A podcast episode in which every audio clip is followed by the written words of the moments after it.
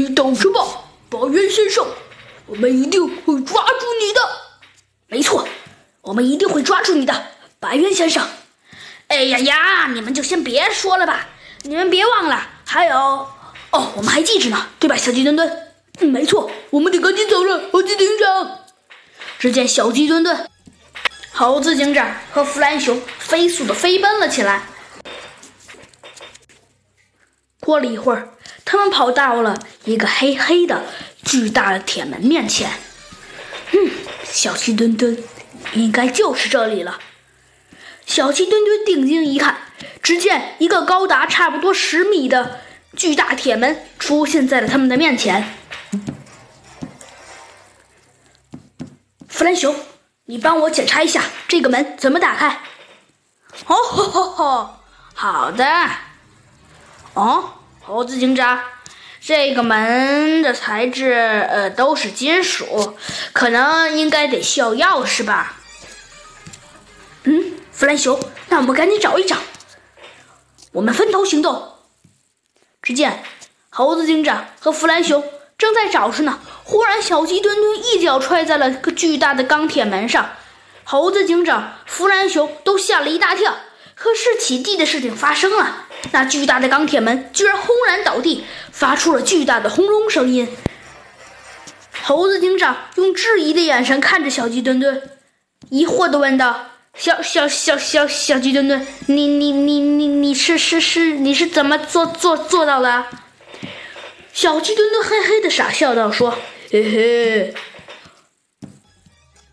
只要功夫深，玄铁磨成针。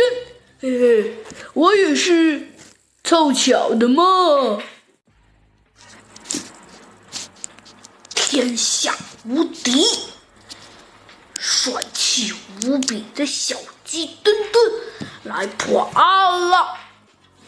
欢迎大家收听《小鸡墩墩探》。案记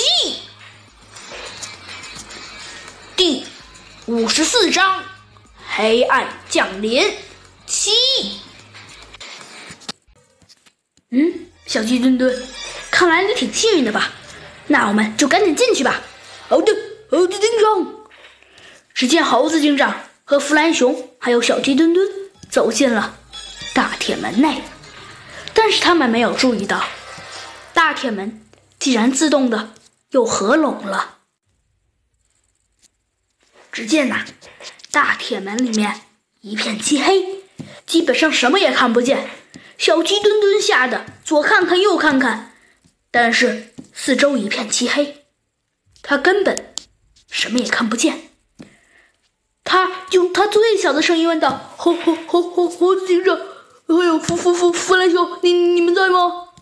猴子警长小声的回答道：“小鸡墩墩，你先别说话。”“，呃呃呃，好，好，好，好，好，好，好，好，好，好，好，好，好好的。就在这时，忽然，好像小鸡墩墩头顶上有一块石头砸到了他的脑袋上。小鸡墩墩不自主的摸了摸脑袋，说道：“咦，奇怪，盒子顶上好像什么东西倒掉了我的头上。”可是刚说完这句话，只听轰隆隆的巨响。